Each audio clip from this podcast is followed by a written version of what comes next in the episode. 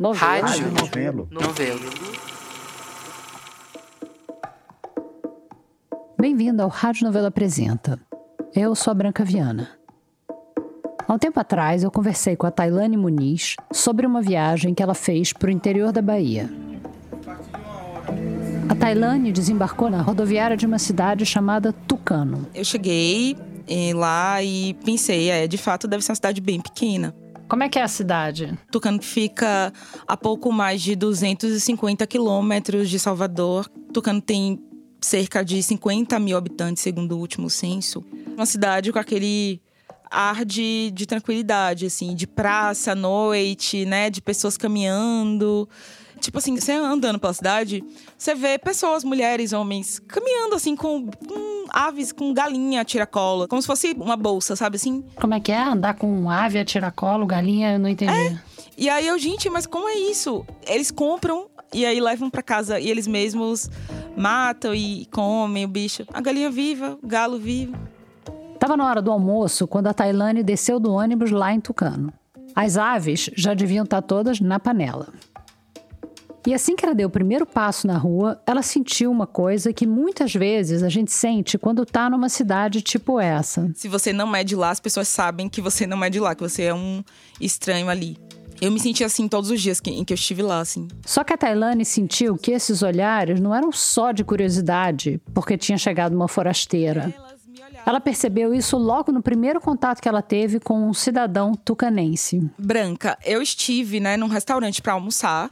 E assim, esse restaurante foi uma escolha muito aleatória mesmo, foi porque já era meio tarde e lá me, me orientaram que eu tinha que escolher algum lugar para almoçar até umas duas horas, porque depois disso não tem mais lugar para almoçar. Aí entrei e como não tinha mais ninguém lá, o dono do restaurante me, me atendeu e né, encaminhou o meu pedido e aí começou a conversar comigo assim. O papo começou normal, amenidades, comida e tal. E aí do nada ele falou assim: Ah, mas Salvador tá super violenta. Aí eu falei assim: Nossa, demais.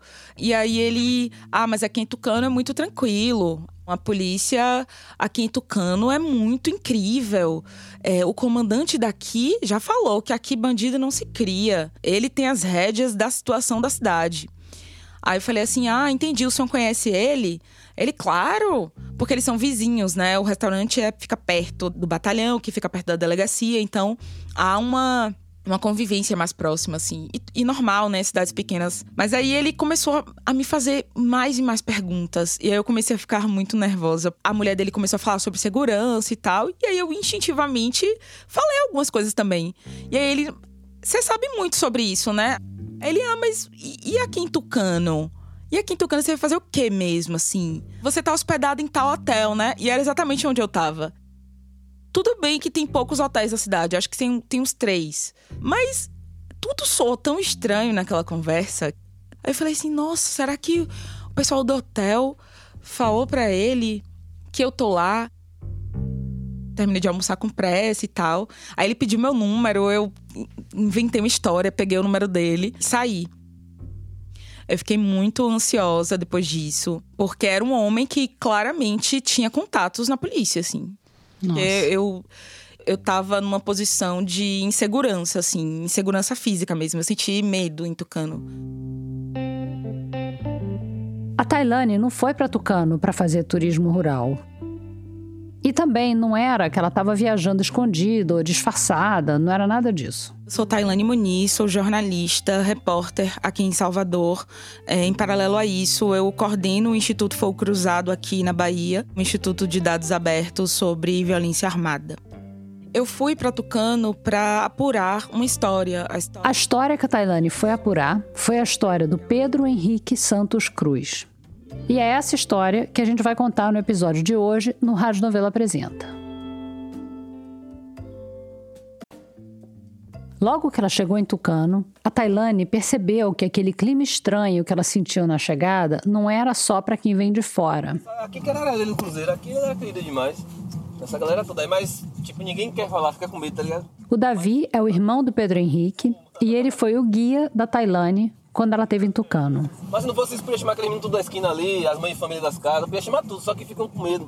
Então é uma cidade que onde há medo. As pessoas têm medo de comentar mas o medo que eu sentia era de, de repente, alguém saber quem eu era e por que, que eu estava lá. E de me ver junto com os familiares de Pedro, por exemplo. Eu precisei procurar pessoas depois que eu voltei para Salvador por outros meios. Como eu descreveria Pedro? Pedro era um jovem como qualquer outro, né? Gostava muito de música, Pedro tinha um talento nato para o desenho, para a pintura, artesanato também. A Tailane falou com a Ana Maria num estúdio em Salvador. Eu sou Ana Maria Cruz, sou a mãe de Pedro Henrique. Pedro é o filho do meio. Nasceu Davi e depois nasceu Pedro. Pedro nasceu no Dia dos Pais. Ele nasceu no 9 de agosto, um domingo. Eu faxinei, fiz faxina o dia todo na casa. Aí, quando terminei a faxina à tarde, senti dores. Não deu tempo para a maternidade. Pedro nasceu em casa, lá no nosso apartamento mesmo. Isso foi em 1987. Minha irmã que fez o parto. E aí a gente teve que ir para o hospital, né? E lá foi detectado que ele estava com icterícia. Ele ficou internado uns dias no hospital, depois que voltou. Então, Pedro sempre foi um menininho assim, meio, bem magrinho, frágil, assim, um pouco mal-humorado não queria ficar longe de mim para nada, era muito apegado. Bom, Ana Maria é uma mulher professora, funcionária pública de 57 anos, ela nasceu em Tucano e ela vai para Salvador, vem para Salvador para estudar. Eu me lembro que eu, colo... eu estudava na UFBA e eu deixava ele na creche da UFBA. Ele chorava quando eu deixava ele na creche, quando eu voltava ele chorava também de emoção de me ver. Mas é, adolescência ele já mostrou sinais da personalidade dele. Na adolescência, Pedro gostava muito de rap, de reggae. E aprendeu a gostar de MPB porque o pai dele fazia algumas produções de show. O nome do pai do Pedro é José Aguiar. Que é um homem que ele não estudou, mas ele é bastante conhecedor das coisas. Ele é um cara que, por muito tempo, vendeu discos no Centro Histórico, no Pelourinho, o Centro Histórico de Salvador. Trabalhava com disco, com vinil, venda. E aí Pedro ficou nesse universo, assim. Ele gostava muito de MPB, trabalhou um tempo com o pai. E aí, quando o meu marido é, se aposentou, ele preferiu ir para o interior. O Aguiar, marido da Ana Maria, pai do Pedro Henrique, se aposentou e foi embora para Tucano, que era a cidade dela, da Ana Maria. Ele não foi para a cidade dele, para a terra dele, foi para minha, para Tucano, foi morar lá. E aí Pedro começou a ir para Tucano. O pai lá ele começou a ir para Tucano. Ele gostou de Tucano. Isso foi em 2012. O Pedro tinha 25 anos. O pai dele estava lá, o Davi, irmão do Pedro, também, e o Pedro ia sempre visitar. Sempre que ele podia, ele estava lá. E aí ele ficou gostando de Tucano, fez as amizades, amigos, ele tem muito primo lá, porque a nossa família é toda de lá, a minha, né? O Pedro Henrique descendo do ônibus vindo da capital com alguma camiseta de banda, de MPB ou de reggae. Nas viagens para o interior, o Pedro vivia uma situação um pouco parecida com aquela que a Tailane experimentou ali, chegando em Tucano. Ele certamente era visto como alguém, como um peixe fora d'água, assim. É, ele era uma pessoa que devia despertar uma atenção das pessoas. É o que a família dele diz, assim. Ele já tinha dreads, né? O cabelo grande de dreads. Um jovem negro, Rastafari, ele tinha uma proximidade muito grande com Bob Marley, enfim com essa cultura, inclusive deixando o cabelo dele rastafari. E, a família até fala que foi um problema porque ele tinha o cabelo liso. Porque assim, os dreads, né, eles precisam que. É, é basicamente um penteado, né, um emaranhado do cabelo. E como o fio dele era muito fino, dava trabalho para fazer sozinho, para administrar sozinho. Então, Davi, que é o irmão dele, conta que nessa época ele ficou muito chateado porque o cabelo dele dava um trabalho grande para poder ficar do jeito que ele queria. Mas mesmo assim, ele foi lá e ficou insistindo nisso. Era preciso botar sabão, um monte de coisa. Sei que ele conseguiu, ficou rasta. E aí acabou que ele conseguiu os dreads dele, enfim, bancava isso e achava o máximo. Só que em Tucano, uma cidade pequena, não era uma coisa comum, né? As pessoas olhavam com muito estranhamento. Assim. E no interior as pessoas olham com espanto, né? Com certeza foi isso que motivou essa perseguição. E a família dele acredita muito que o visual dele, que a maneira como ele se vestia, se portava, que isso foi determinante para que ele sofresse já de cara, assim, esse tipo de, de situação, que foi essa de 2012. No dia 31 de outubro de 2012, o Pedro estava em Tucano para ir numa festa com os amigos dele.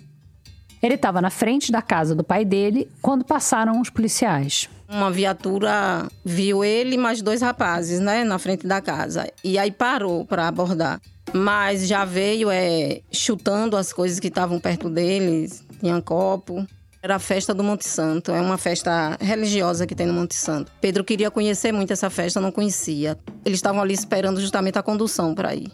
E aí teve essa abordagem. E ele foi abordado, ele foi levado para um bairro vizinho, ele foi agredido fisicamente, ele foi tratado como uma pessoa suspeita. Ele foi espancado, tinha que dizer o que, é que ele estava fazendo na cidade, de onde ele era, que ele era fugitivo. Disseram que Pedro estava ali a serviço de alguma facção criminosa.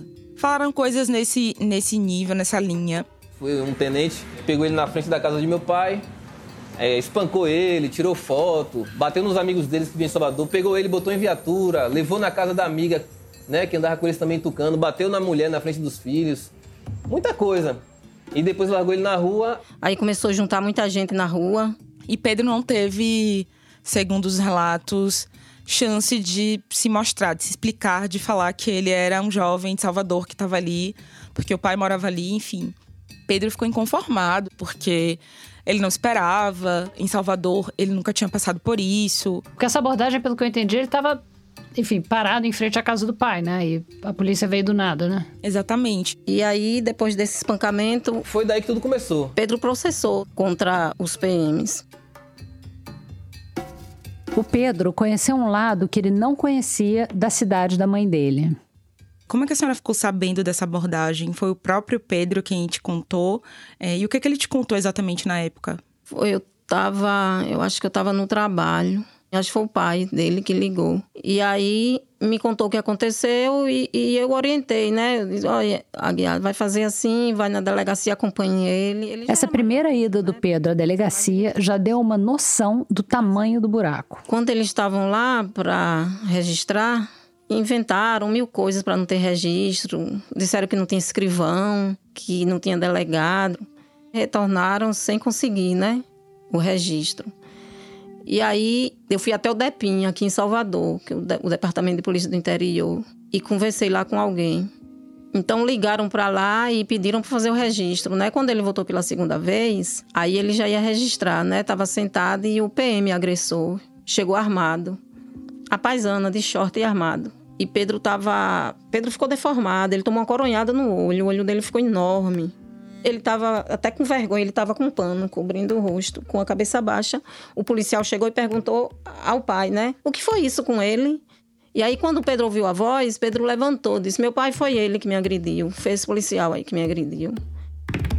E aí ele, ele queria era fazer com que o policial desistisse de registrar, né? E o policial falou para ele que não, que tinha que fazer porque já tinha recebido, né, determinação para registrar.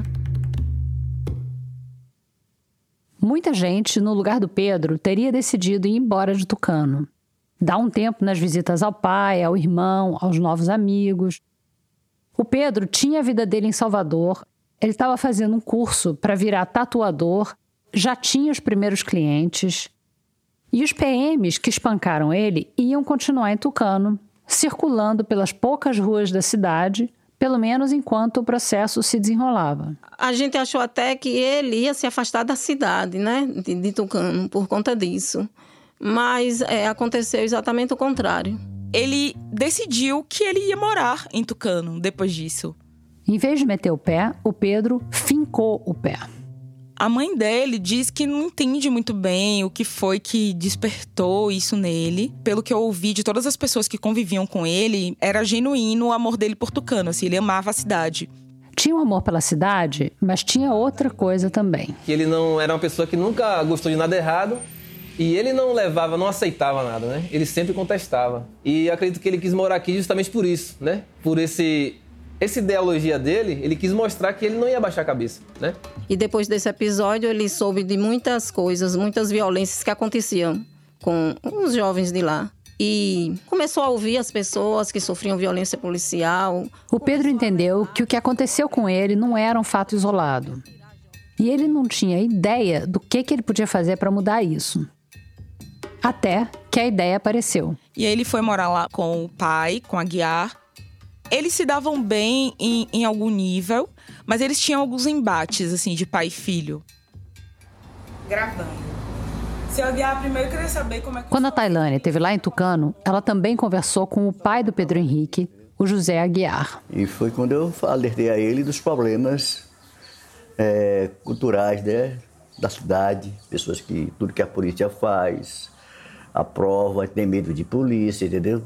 O cara pode não ser bandido, mas a polícia está abordando é porque a polícia está certa, entendeu? E alertava ele disso, que ele podia vir para cá, mas tivesse cuidado com certas coisas que... E aí a Guiar fala que a cidade de Tucano é uma cidade de pessoas muito preconceituosas. E aí ele aconselhou o Pedro, ele falou, ó, se você quiser que as pessoas acreditem em você, eu acho que você tem que chamar a atenção de algum jeito. Então eu aconselhei ele fazer a caminhada. Você pode fazer uma caminhada para chamar a atenção da comunidade e tal, pedir paz. E ele decidiu que em 2013, já em seguida, ele já faria a caminhada. a Caminhada da Paz. Tanto que a primeira edição acontece em fevereiro de 2013, né? Alguns meses depois da primeira agressão. Porque tinha a ideia de que, nossa, como é que eu posso me aproximar das pessoas, né? De repente, ajudando as pessoas. O Black Lives Matter, as marchas pelo fim da violência contra a população negra, eclodiram nos Estados Unidos a partir de julho de 2013. Quatro meses antes, o Pedro Henrique e o Aguiar tiveram uma ideia parecida no sertão baiano. E essa ideia do senhor veio de onde? Não, veio dessa situação, porque ele não tinha como provar que era um cidadão decente. Então, só através de uma caminhada é que ele poderia arrebanhar as pessoas, embora pessoas pobres, que a polícia não acredita, mas tem pessoas pobres decentes aqui. Quer dizer, quando o Aguiar levou essa ideia para o filho dele, ele estava bem antenado no Zeitgeist. Mas o que ele queria mesmo, mesmo, era mostrar para a cidade que o filho dele não merecia o tratamento que ele recebeu da polícia. Eu me lembro do tema da primeira caminhada que era assim. É uma frase que dizem que é de Bob Marley, né? É, se todos derem as mãos, quem sacará as armas? Foi esse o tema da primeira caminhada da paz de Pedro. E todos eles se envolviam muito, assim. Ana fazia parte mais burocrática, assim, ela quem comprava as camisas. A parte financeira, assim, que cabia, era ela quem resolvia. E Pedro pensava os temas e tal. Então ele fazia a caminhada ao som de reggae. E aí eu ajudava no que eu podia. Cariedade na educação. Fica mais difícil do pobre aprender. Eu achava a coisa assim, a coisa mais linda do mundo, eu achava. A Tailane me mostrou alguns vídeos das caminhadas da paz em Tucano. Principalmente no interior a gente não vê isso, né? A gente não vê esses movimentos no interior, não. Aqui. Centenas de pessoas pelas ruas, muitas crianças segurando balões brancos, um trio elétrico tocando mensagens pedindo o fim da violência policial contra a população negra. Faixas dizendo coisas tipo: calar-se diante de uma injustiça não é ser da paz, é ser omisso. Tinha muita música. Cada caminhada tinha um tema e uma camisa que o Pedro mesmo desenhava. E a gente vai trocar as camisas por alimentos. No final da caminhada, formavam várias cestas básicas. E aí Pedro dava mais pelos povoados, aos arredores da cidade e os bairros mais distantes. E aí ele distribuía. distribuía nas comunidades mais pobres de Tucano. Já já a gente volta. Oi, aqui quem tá falando é a Bia Ribeiro. Eu sou coordenadora de produto e audiência na Rádio Novelo e tô aqui para te contar mais uma novidade. A gente acabou de lançar a playlist Pra Pegar a Estrada, com uma seleção de episódios do Rádio Novelo Apresenta que são perfeitos para te acompanhar naquela viagem de ônibus um pouco mais longa, ou no carro, no passeio com a família ou com os amigos. Não importa se você vai viajar sozinho ou acompanhado, de ônibus, de carro, de avião, de bicicleta toda viagem fica mais interessante com o Rádio Novela Apresenta tocando no alto-falante ou no fone de ouvido. rádio. O link da playlist para pegar a estrada tá no destaque playlist do nosso perfil no Instagram, que é @radionovelo. Aliás, se você ainda não segue a gente por lá, aproveita para fazer isso e não perder nenhuma novidade.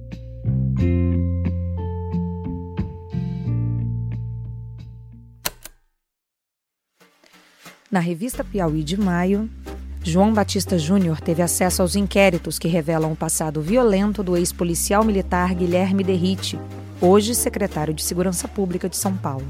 Luiz Maza argumenta como a realidade desagradável da extrema-direita levou parte da inteligência brasileira ao culto e à simbologia de Caetano Veloso para resgatar uma autoimagem do país que não existe mais e Fernando de Barros e Silva busca, num seminário da Esfera Brasil em São Paulo, o quadro que define o atual momento político em que o PIB tenta apresentar Tarcísio de Freitas como um político de centro.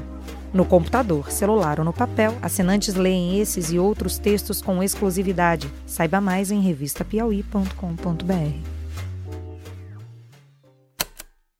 Aos poucos, o Pedro virou uma referência em Tucano. Quando chegava perto, era Pedro, vai ter caminhada. E virou assim, como é que diz? Um objetivo mesmo. Pedro começou a conhecer outros jovens a partir da primeira caminhada, que também tinham relatos parecidos, que também tinham experiências como as que ele tinha. Passou a dar o tempero que a caminhada precisava para que as coisas mudassem em Tucano nesse sentido. Representar essa, esse inconformismo, sobretudo da juventude negra e das pessoas mais pobres de Tucano.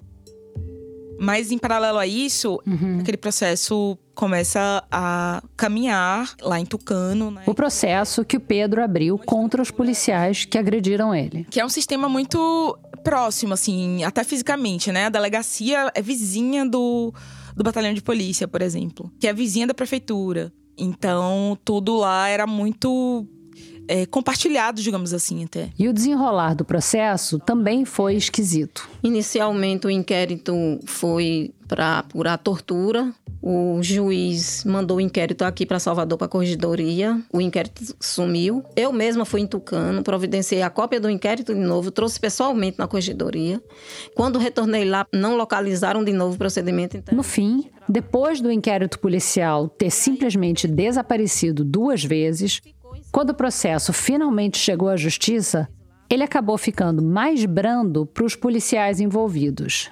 Já não se falava mais em tortura. Quando o inquérito foi para a justiça, lá descaracterizaram para lesão corporal, né?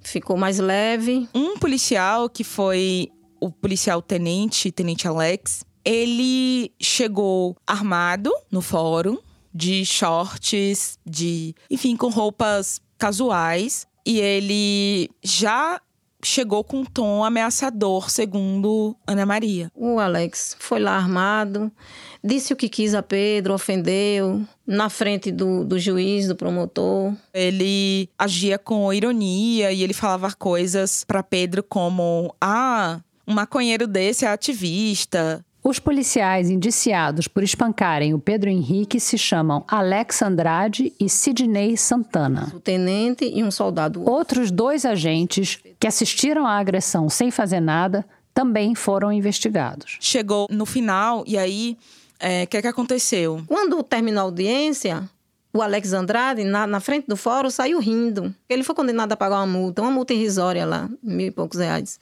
Saiu rindo e falou para Pedro: Isso vai lhe custar caro. Realmente, aí ele passou a perseguir Pedro gratuitamente, assim. A partir desse dia, o Pedro foi forçado a se habituar com uma nova rotina. A das abordagens na rua. Pedro sofria muita abordagem. Às vezes, mais de três vezes no mesmo dia. Era abordagem todo dia. Ele já sabia que era meu filho e tudo. Não tinha necessidade. Constantemente mesmo abusivamente na porta de casa, na rua. E Pedro lidava com isso, representando no Ministério Público. O Pedro tinha confiança de que o caminho institucional era o melhor jeito de lidar com o que estava acontecendo com ele. Então, Pedro passou aí ao Ministério, Ministério Público. Público. Tanto em Tucano quanto em Salvador. Ele considerava, segundo Dona Ana, a única possibilidade porque ele percebia que a Polícia Civil de Tucano não ia tratar ele como alguém que precisava de auxílio, mas que ia prestar apoio aos policiais responsáveis por aquelas inúmeras abordagens. Mas ele registrava. Eles, todas as vezes que eles me abordarem, eu vou no Ministério Público e ele fazia questão de pegar o, a cópia. E aí ele ficava acumulando. Ele cita os nomes dos policiais. Na minha mão tem umas sete denúncias de Pedro no Ministério Público, ele contando com riqueza de detalhes tudo o que ele sofria. Era os xingamentos, é, um vagabundo, maconheiro como você, não tem moral nenhuma para falar de paz. As ameaças de morte, né? Aqui não tá bom para você, vai para Salvador. Da próxima vez que eu lhe pegar, vou quebrar suas pernas. Só que nunca as coisas nunca caminharam e chegaram, por exemplo, nos policiais serem ouvidos e tal. Esses policiais nunca foram chamados pelo Ministério Público, nunca. Então sempre ficou naquilo. Mas... Como as vias institucionais não estavam fazendo efeito, o que sobrava para o Pedro era a rua. As caminhadas da paz aconteciam todo ano.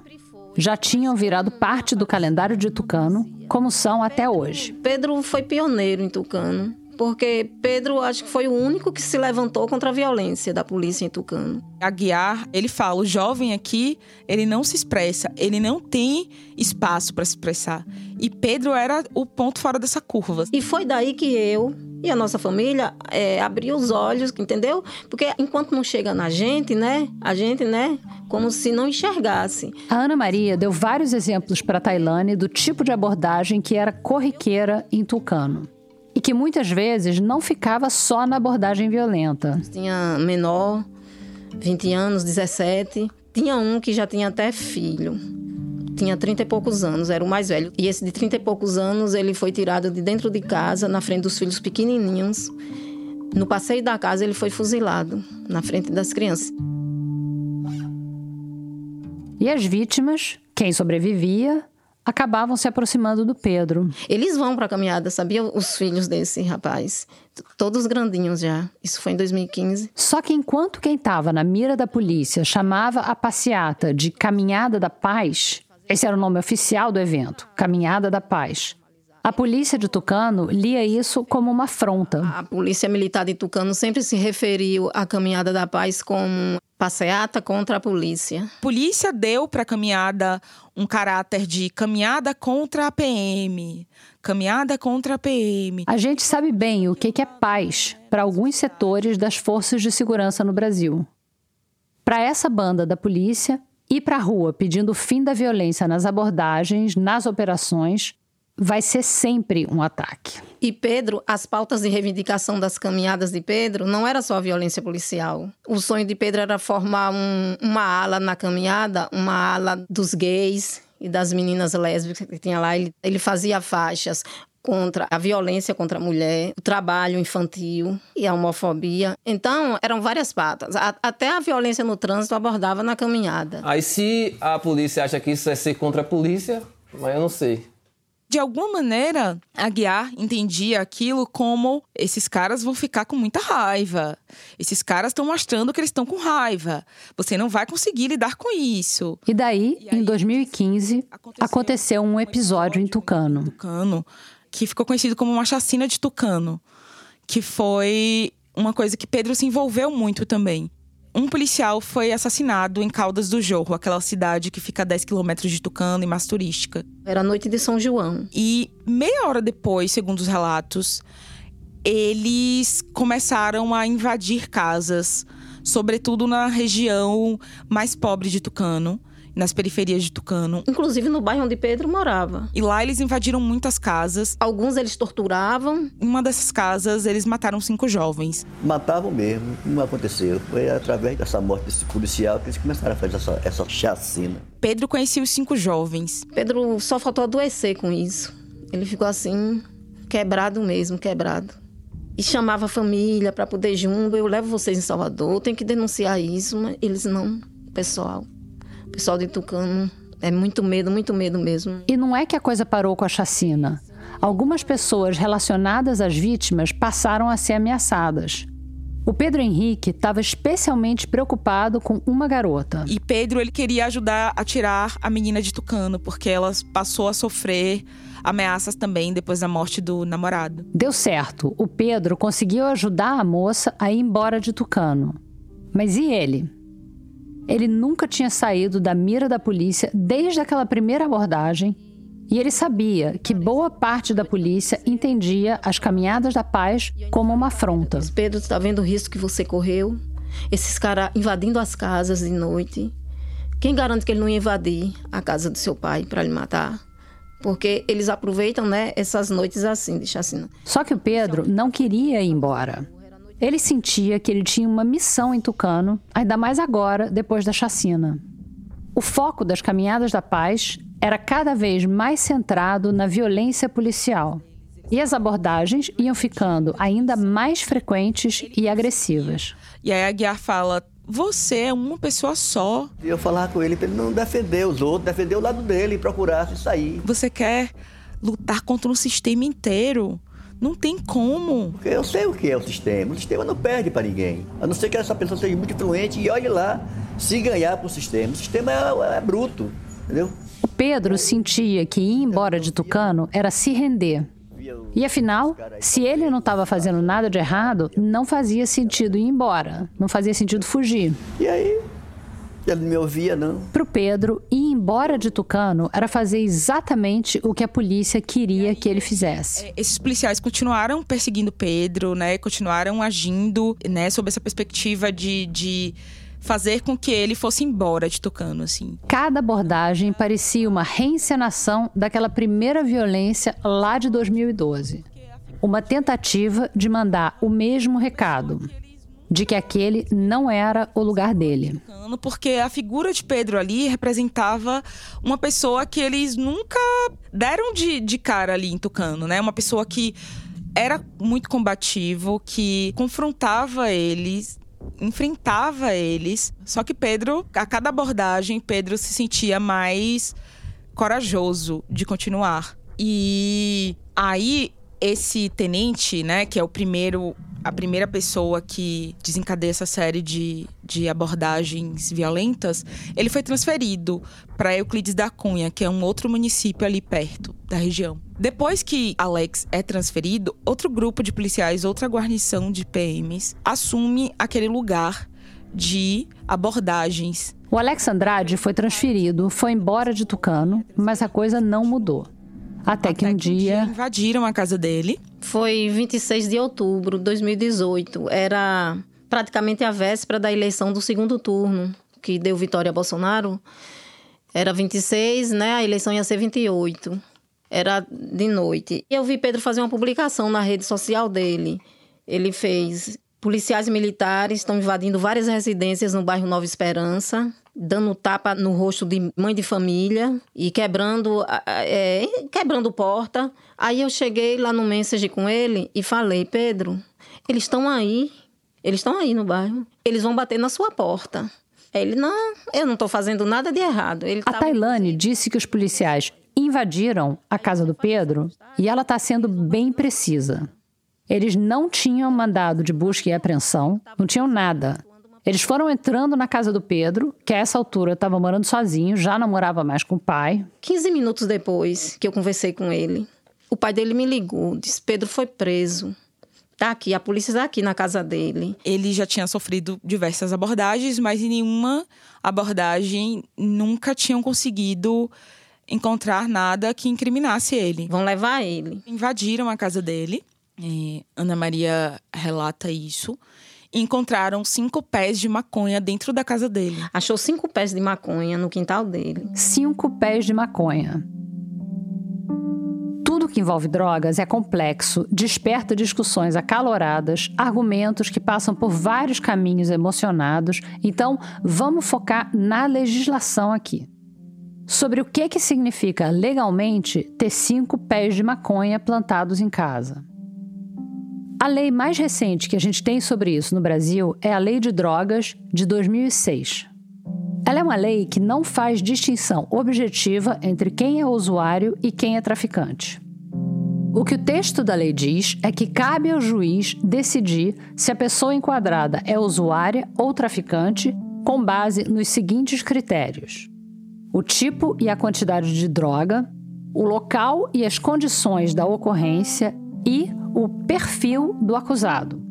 As circunstâncias sociais e pessoais, a conduta e os antecedentes dele.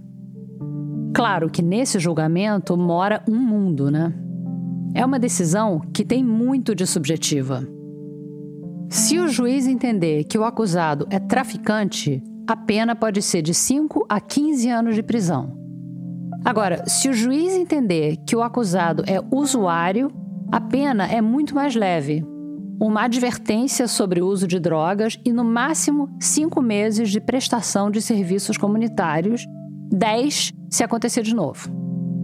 Agora, se o acusado for flagrado com baseado no bolso, ou sei lá, com uma pedra de crack ou com um comprimido de êxtase, ou se encontrarem um pé de maconha na casa dele, tanto faz, é crime do mesmo jeito. E cabe ao juiz interpretar se a droga, ou a matéria-prima, no caso, a planta, é para uso pessoal ou não. Nesse momento, enquanto a gente está gravando esse episódio, está correndo no Supremo Tribunal Federal uma ação da Defensoria Pública que argumenta que o porte ou plantio de drogas para uso pessoal estão protegidos pela Constituição. Mais especificamente pelo artigo 5 que diz que a vida privada e a intimidade são direitos invioláveis. Ou seja, se o Supremo acatar a ação da Defensoria, ser usuário de maconha deixa de ser crime no Brasil. Mas voltando ao Pedro Henrique e a 2018. E aí levaram ele preso. Ele foi enquadrado dentro do, né, daquele código ali de traficante e ele foi preso. O delegado autuou ele por tráfico. Enquanto Pedro Henrique estava preso, a guarnição botou para quebrar na casa dele. Literalmente. Quebrou, quebraram a casa de Pedro toda, toda, toda, toda. Quebraram. Diz que procurando droga e arma, não acharam nada, mas quebraram a casa toda. E no caso do Pedro, como em todos os casos de flagrante por porte de drogas, ficou a cargo do juiz decidir se ele era traficante, como os policiais tinham autuado, ou usuário. O juiz decidiu que ele teria que ser enquadrado como usuário, porque aquilo não configurava tráfico de drogas. O juiz é derrubou o flagrante, que disse que não tinha circunstância de tráfico ali, né, de mercância de droga, não tinha nada, eram os pés que ele tinha no quintal. E aí desqualificou o crime de tráfico, botou para usuário. Então Pedro ele foi solto. Ele era apenas um usuário de maconha. De o Pedro começou a fumar maconha dentro de casa com o pai. Eu criei meus filhos sem sem, como é que fala assim, aquela coisa de família radical, de educação, só não permiti na, minha, na, vida de meus filhos roubo, nem roubo nem homicídio. Isso eu não permito de maneira hipótese alguma na minha família, que algum deles vá roube. Eu isso acho vergonhoso. E o resto de fumar um baseado? O que é que tem? Eu sempre fumei maconha. Proibido falar? Ele não escondia aquilo de ninguém, ele era um cara que defendia mesmo a descriminalização. Lembrando que defender a mudança de uma lei não é crime. Mas, enfim, aí, o Pedro foi solto. Ele saiu de lá domingo. Ele saiu sem identidade, pegou carona e chegou em Tucano. E aí ele disse que ainda voltou, viu? Então ele foi solto e tudo bem. E aí, essa liberação do juiz e ainda dizendo que cabia processo contra eles por invasão de domicílio, por abuso de autoridade, sabia? E aí foi que a gente sentiu o ódio desses caras. Ficaram no ódio porque não deu certo a prisão de Pedro, entendeu? Depois de ter sido preso, de ter a casa destruída pelos policiais, o Pedro, pela primeira vez, começou a pensar em dar um tempo de tucano. Ele queria fazer uma viagem para São Paulo e dar, um tempo lá para ele já tinha a pessoa certa que ia orientar ele. Ele quer tomar um curso para se aprimorar. Mas ele não queria ir embora de Tucano sem antes fazer a caminhada da paz daquele ano, 2018. E aí ele disse: "Mãe, ó, mas eu vou fazer logo a caminhada Teve música, criança com balão, faixas. O foco dessa caminhada foi ainda mais incisivo contra a violência da PM. É até difícil se expressar, porque aqui a gente sabe como é. A pessoa vive além da mordaça, né? Todo, a, a maioria tem medo de abrir a boca, não conhece seus direitos. Esse é o Pedro Henrique, num vídeo da caminhada de 2018 que a gente colocou lá no post desse episódio no site da Rádio Novelo. Ele citou 50 nomes de jovens mortos nos últimos anos. Tenho aqui uma lista de sete anos de chacina, de dizimação, de extorsão. O Zé Raimundo, do Matadouro, o Neilton, o Nadinho, o Nilo, o Ricardinho, que o Ricardo. Foi uma caminhada em que os policiais, eles apareceram, eles intimidaram as pessoas em algum nível. As faixas já estavam organizadas no chão, a viatura passou por cima das faixas, né? Pelo meio do cortejo, assim, e fez a volta. Nunca tinha acontecido isso, não. Não serão citados, não é porque foram esquecidos. Os nossos mortos têm voz. E estamos aqui hoje caminhando por todos eles. Samuel, o Antônio Bastos Batatão, Didi, Teca, Cutia. E quem estava no volante é o Sidney Santana. Sidney Santana, que lembra, tinha sido indiciado lá atrás, em 2012, por agressão ao Pedro Henrique no ponto de ônibus, junto com o Alex Andrade, e que também tinha sido condenado a pagar mil reais em multa. China, Derrubem, Alaion, a Rubi, que também era do movimento LGBT, assim como ontem, e. Esse episódio de truculência policial em plena caminhada da paz fez o Pedro sentir que ele não podia ir embora ainda. Na noite de 27 de dezembro de 2018, ele telefonou para a mãe dele. Mãe, e falou para a mãe que ele tinha tido uma ideia. Ele me falando que ia instalar uma câmera na casa de um menor, que a polícia já tinha invadido três vezes. Pra flagrar os policiais. Aí a mãe dele falou assim: e aí mas... até eu falei, Pedro, cuidado, não se expõe. Aí ele, não, a gente vai instalar uma câmera na casa de Robson, que é uma adolescente que também frequentemente sofria essas agressões. Ele comentou com a mãe nesse mesmo momento que ele estava com a impressão de que o celular dele tinha sido grampeado, porque ele ficava ouvindo barulhos no celular. E a mãe dele ainda repreendeu ele: Nossa, mas você acha que foi grampeado e tá me dizendo que vai instalar câmera na casa de Robson? Isso é perigoso, Pedro e tal. Digo, Pedro, é porque Tucano é pequena. Todo mundo sabe onde você tá. Todo mundo sabe o que você tá fazendo. E a gente se despediu e ele disse que estava muito cansado, que tinha passado o dia todo tatuando. E aí eles desligaram. O que aconteceu depois, naquela mesma madrugada, quem contou para Tailane foi o pai do Pedro. O José Aguiar morava na mesma rua, a poucos metros da casa do filho. Ele foi acordado por um barulho. Tanto é que quando eu vi o bag na porta, eu achei até que era uma brincadeira de meu cunhado, trazendo a irmã dele lá de Salvador. Era umas duas horas da manhã para duas e meia. Agora tem grade, mas não tinha antes. Então era uma porta simples, de madeira, que foi arrombada. Ele estava dormindo na parte de cima do imóvel. E aí ele disse que quando acordou e abriu os olhos, só viu uma luz forte de lanterna apontada para ele e dois homens perguntando: Queremos Pedro, cadê o Pedro?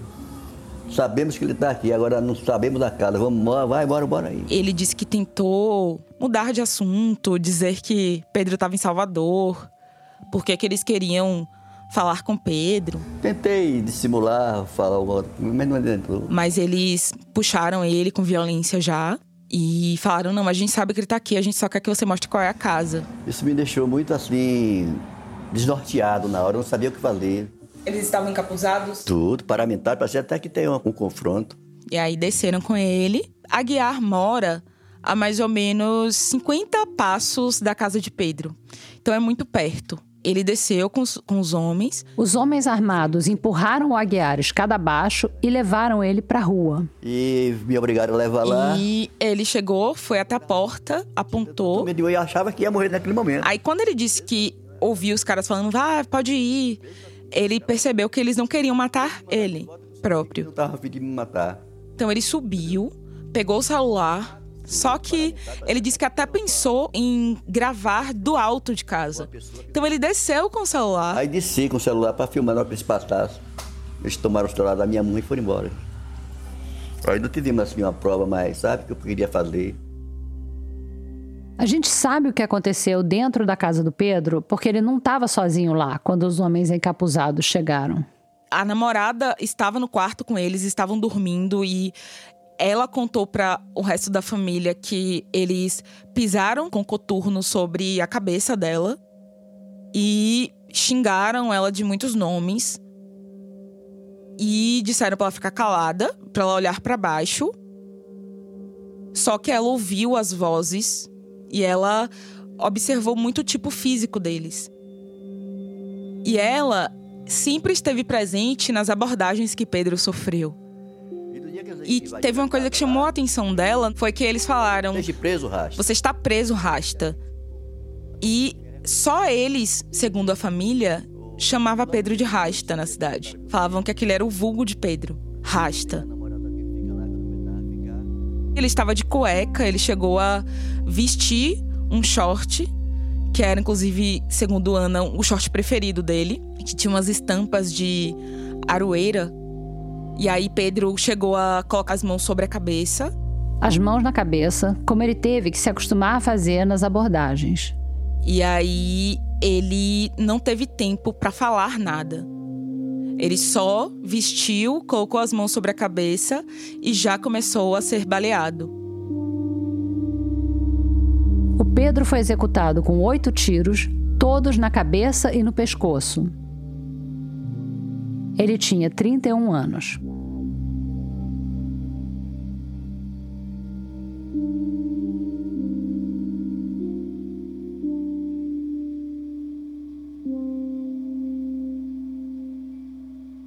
A Ana, namorada do Pedro, preferiu não falar com a Tailane para essa reportagem.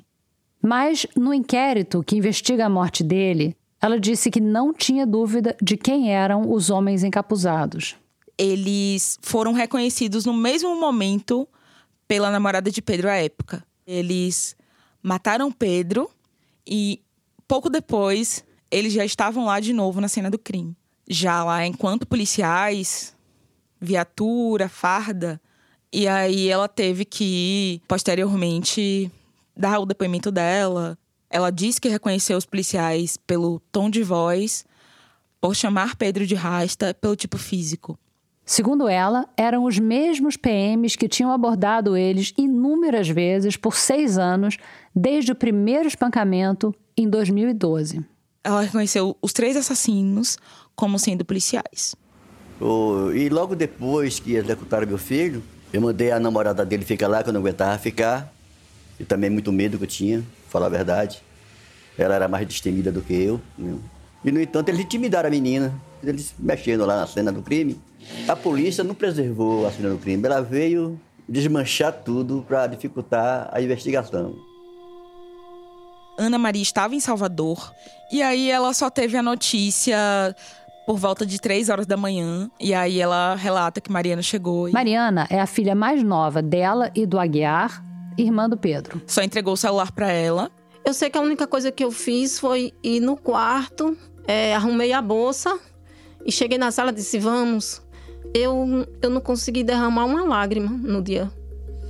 Depois até consegui, mas no dia Aí cheguei na casa dele, a namorada dele já tinha lavado tudo, estava tudo limpinho, não tinha nada. Então eu não vi sangue, não vi nada. E também eu não, eu não vi Pedro no caixão, não quis.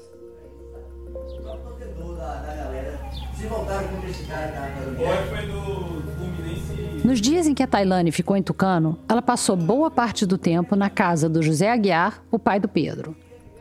Ela me disse que a casa dele virou um ponto de encontro dos amigos do Pedro, que vão lá para ouvir música, jogar conversa fora.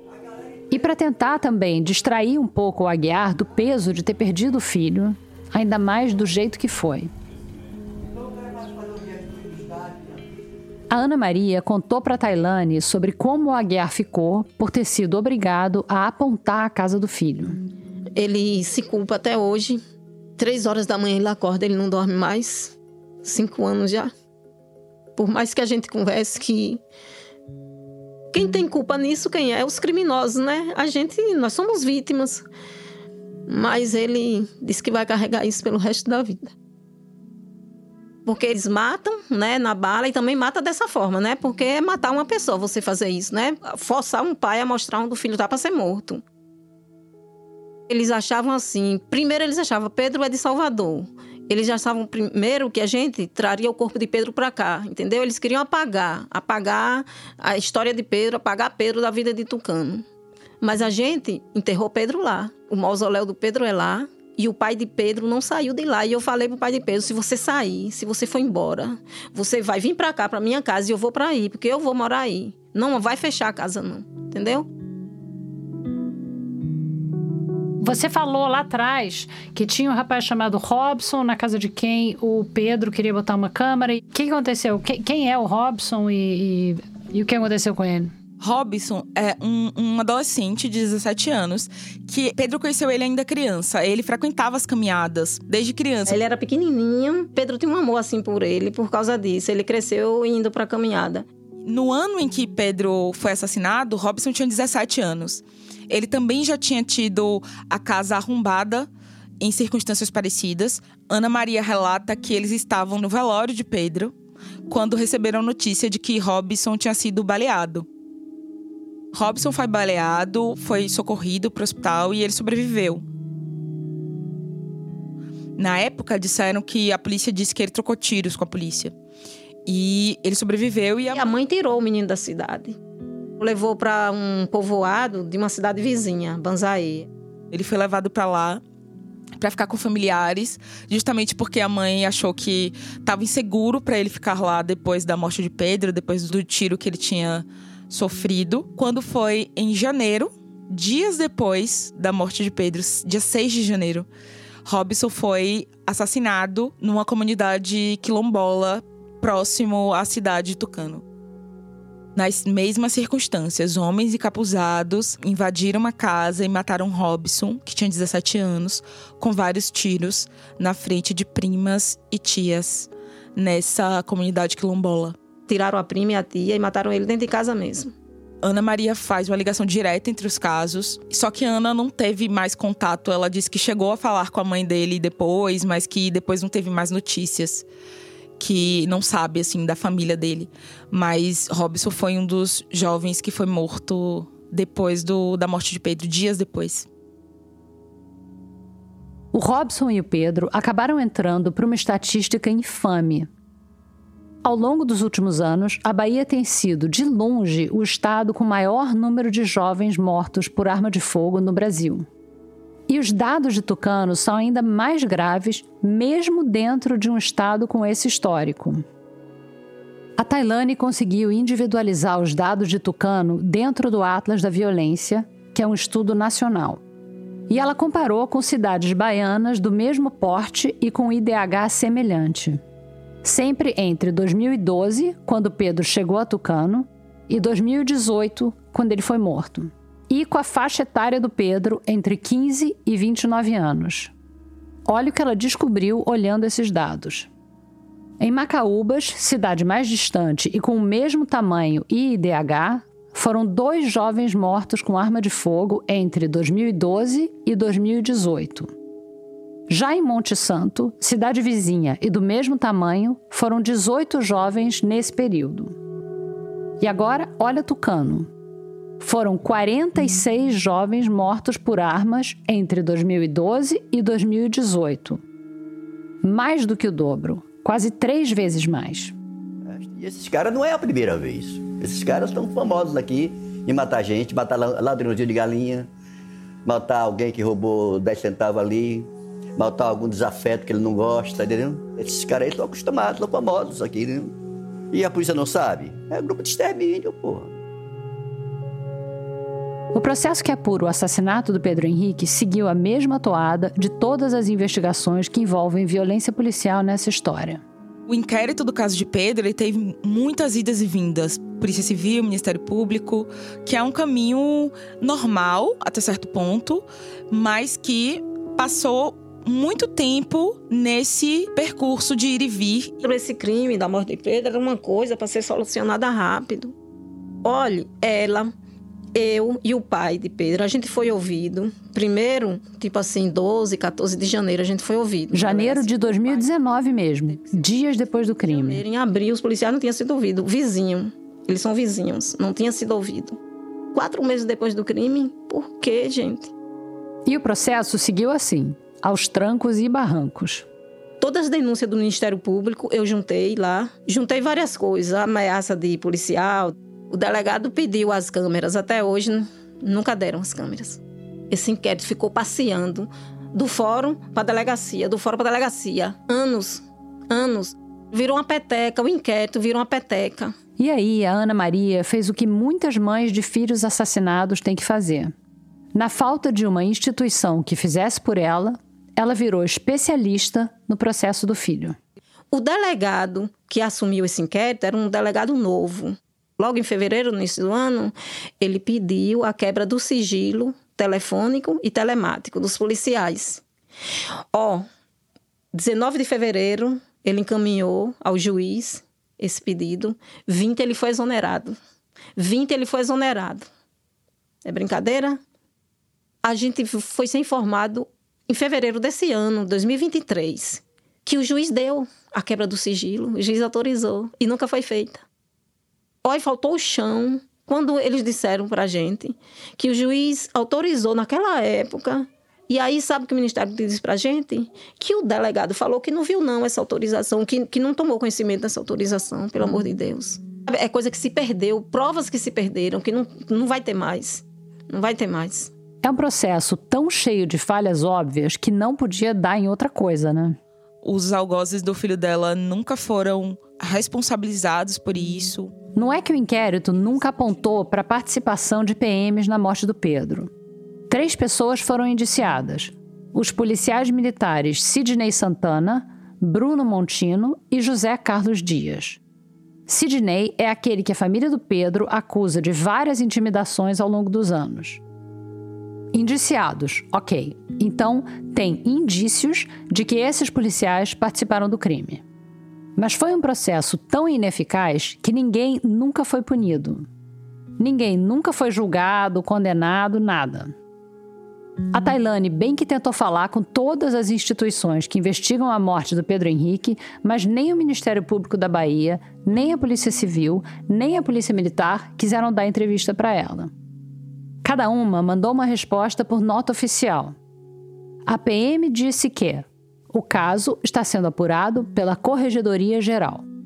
A Polícia Civil disse que cumpriu as diligências solicitadas pelo Ministério Público. E o Ministério Público disse que esgotou todas as diligências e que resta analisar o material. O MP disse também que não há um prazo definido e que vai se posicionar sobre isso em breve.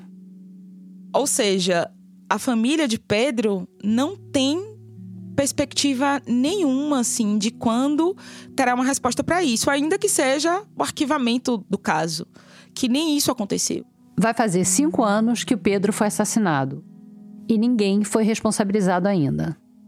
Eles continuam vivendo em Tucano, eles continuam servindo ao Estado, eles continuam na polícia. E a vida deles segue normalmente. Nunca foram afastados, nunca foram afastados. O que não segue normalmente é a vida da Ana Maria. Na vida dela, aí sim, esse caso teve um desdobramento jurídico importante. Em paralelo a isso, o fato de, de Ana Maria ser uma mãe, ser uma mãe, mulher negra que foi processada em três municípios diferentes. A Ana Maria, processada. Processada pelos próprios policiais acusados de matarem o filho dela. Ela foi processada em Salvador, ela foi processada em Euclides da Cunha e ela foi processada em Tucano. Processada em três cidades diferentes para ela ter que ficar viajando de fórum em fórum para se defender. Ela foi processada seis vezes. Três no nível civil e três processos criminais. Mas ela foi processada com, com acusada de quê? De injúria, de atentar contra a reputação desses policiais, sobretudo por meio dos, dos posts que ela fez e continua fazendo na internet. Ela reagiu assim desde o início com muita surpresa, porque as publicações que ela faz até hoje, ela não cita nomes, né? Ela não, ela não nomeia esses policiais. Ela atribui a morte de Pedro à polícia, mas ela não cita nomes. Para a Anistia Internacional, que acompanha o caso do Pedro Henrique e também o da Ana Maria, o objetivo dos processos é, aspas, constranger, intimidar e criminalizar sua luta diária. O fato dos processos terem sido ajuizados em cidades diferentes para a anistia tem, abre aspas, a clara intenção de dificultar a defesa de Ana Maria e cansar e esgotar os seus recursos. Fecha aspas. Quatro desses processos já foram extintos. Dois estão ativos em fase de recurso e instrução. Quem faz a defesa da Ana Maria é a Defensoria Pública do Estado da Bahia. Então, ela, além de fazer essa frente de luta por justiça pela morte e o assassinato do filho, ela precisa também dar uma atenção para esses processos que ela responde.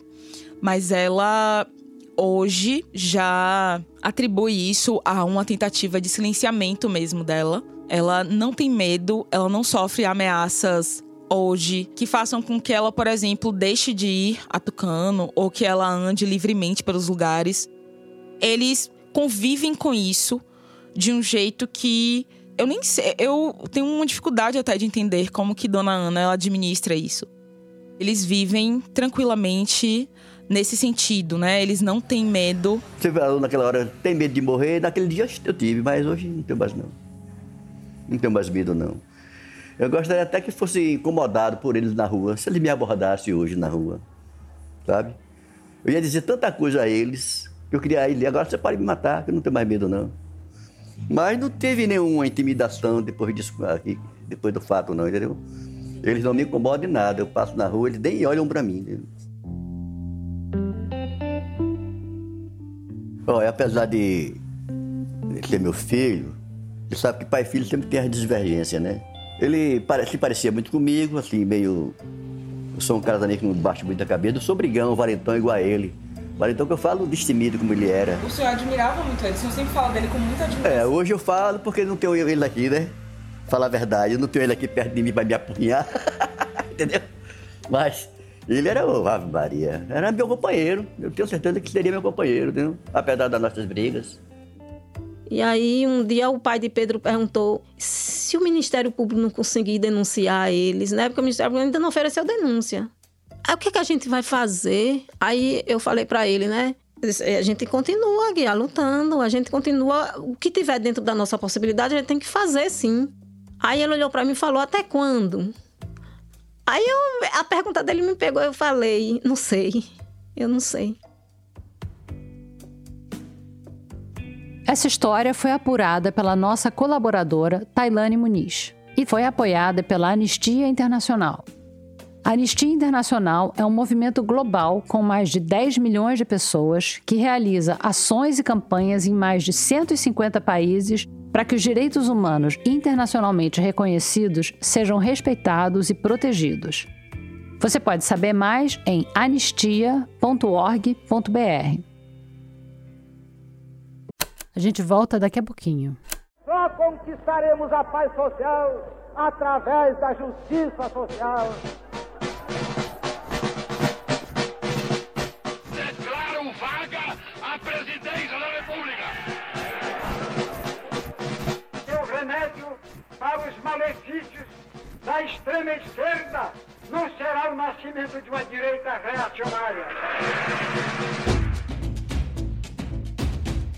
Politiquês, podcast de política do Nexo, leva ao ar a partir de 8 de maio de 2024, quarta-feira, uma adaptação da série Dia a Dia do Golpe, a partir de textos publicados por Mariana Vick, que resgatam como o Brasil virou uma ditadura militar. Em cinco episódios, você vai acompanhar a sequência de fatos ocorridos em datas-chave de 1964, do discurso de Jango na Central do Brasil à posse de Castelo Branco, primeiro general-presidente de um regime autocrático que duraria 21 anos. Convido você para essa viagem ao passado, tão necessária para que nunca mais o país tenha que passar por aqueles anos de chumbo. Toda quarta-feira em seu tocador favorito, pelo feed do Politiquês. Porque sim, o Politiquês está de volta.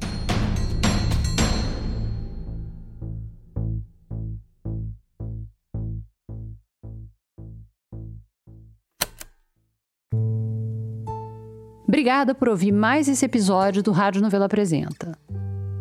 Depois de desligar aqui, você pode visitar a página do episódio no nosso site para saber mais sobre o caso do Pedro Henrique dos Santos Cruz. Quando você estiver no nosso site, aproveita para assinar a newsletter do Rádio Novela Apresenta, que chega toda semana junto com o episódio e traz uma dica cultural de alguém da equipe. E se você quiser mandar uma sugestão de história pra gente, vai lá numa seção do site onde diz envie uma pauta, que está explicado direitinho como fazer. O Rádio Novelo Apresenta é um original da Rádio Novelo. A gente tem o apoio da Open Society Foundations. Tem episódio novo toda quinta-feira. A direção criativa é da Paula Scarpim e da Flora Thomson Devô, e a produção executiva é do Guilherme Alpendre. A gerência executiva é da Marcela Casaca e a gerência de produto é da Juliana Jäger. Nossos produtores sênior são Vitor Hugo Brandalize, Evelyn Argenta, Bia Guimarães e Sara Zoubel. As produtoras da nossa equipe são Bárbara Rubira, Natália Silva e Júlia Matos. A checagem desse episódio foi feita pela Luísa Silvestrini. Nesse episódio, a gente usou música original de Stella Nesrini e Amon Medrado e também da Blue Dot. A mixagem é do Pipoca Sound. O desenvolvimento de produto e audiência é feito pela Bia Ribeiro. O Gilberto Porcidônio é o responsável pelo conteúdo e engajamento das nossas redes sociais. O design das nossas peças é do Matheus Coutinho. Obrigada e até a semana que vem.